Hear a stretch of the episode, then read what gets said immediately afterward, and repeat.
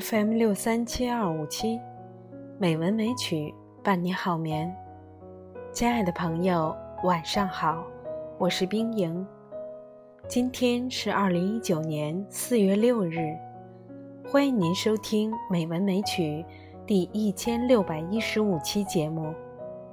今天，冰莹给大家读一篇美文，《幸福的底线》。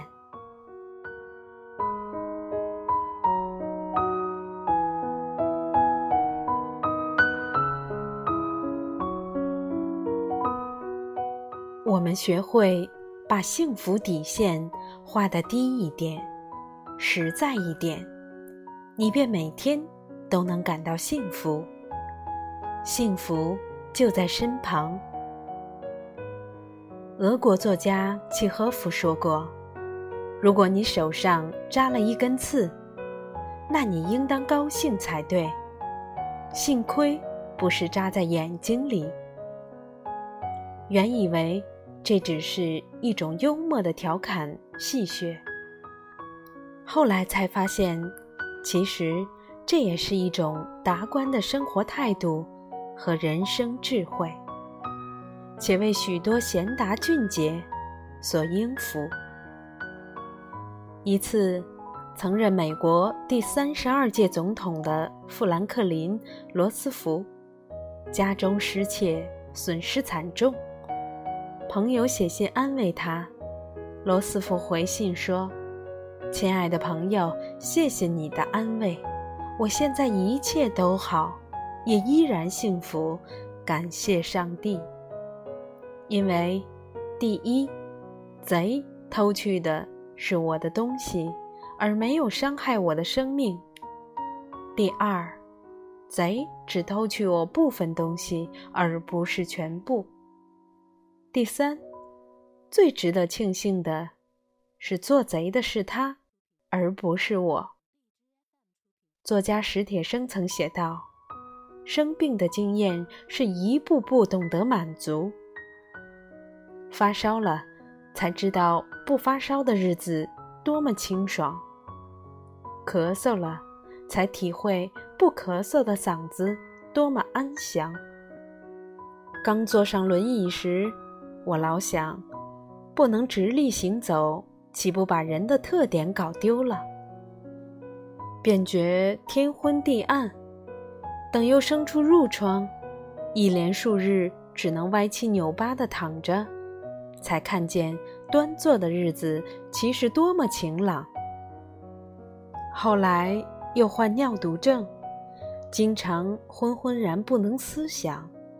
就更加怀念起往日时光，终于醒悟，其实每时每刻我们都是幸运的。任何灾难前面，都可能再加上一个“更”字。他们实际上都是在为幸福画底线。每个人的具体情况不同，底线也就各有不同。幸福。其实就是一种感觉。一个总是觉得很痛苦的人，往往就是把幸福的底线画得太高的人。期望值过高，欲望太大，结果与现实产生较大差距，于是痛苦就降临了。譬如说，一个把幸福底线画在得诺贝尔奖上的作家。志向固然远大可敬，但他这一辈子都很难有幸福感，因为这种机会太渺茫了。而一个经常发表小豆腐块文章的业余作家，却常常志得意满，感觉良好，因为他的底线是文章能发表就是幸福，不拘长短。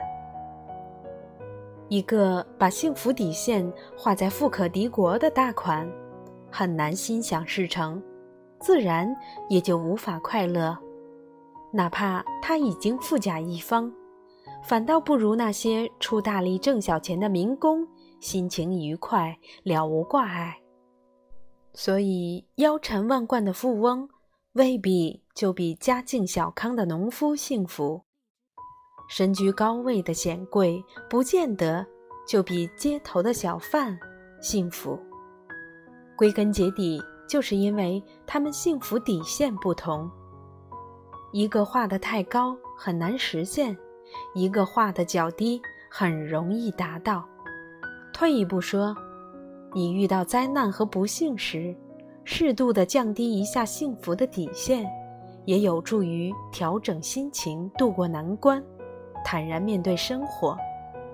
总之，倘若我们能学会把幸福底线画得低一点，实在一点，离自己近一点，稍许努力，便可实现。这样，你便每天。都能感到幸福，幸福就在身旁。亲爱的朋友，今天就到这里，晚安。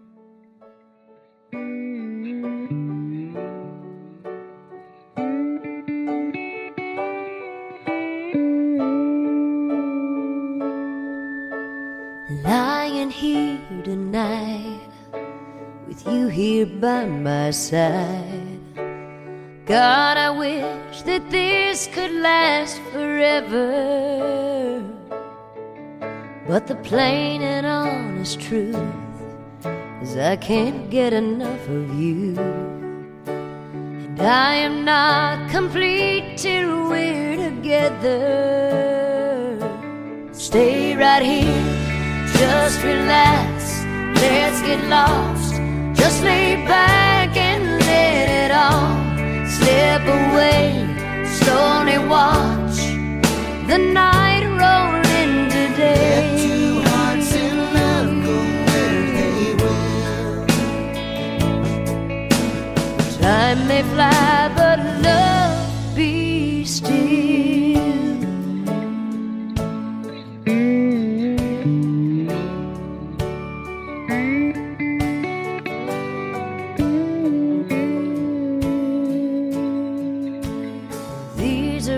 busy times, things are moving fast. So hold me now and kiss me soft and tender. Well, I could not ask for more.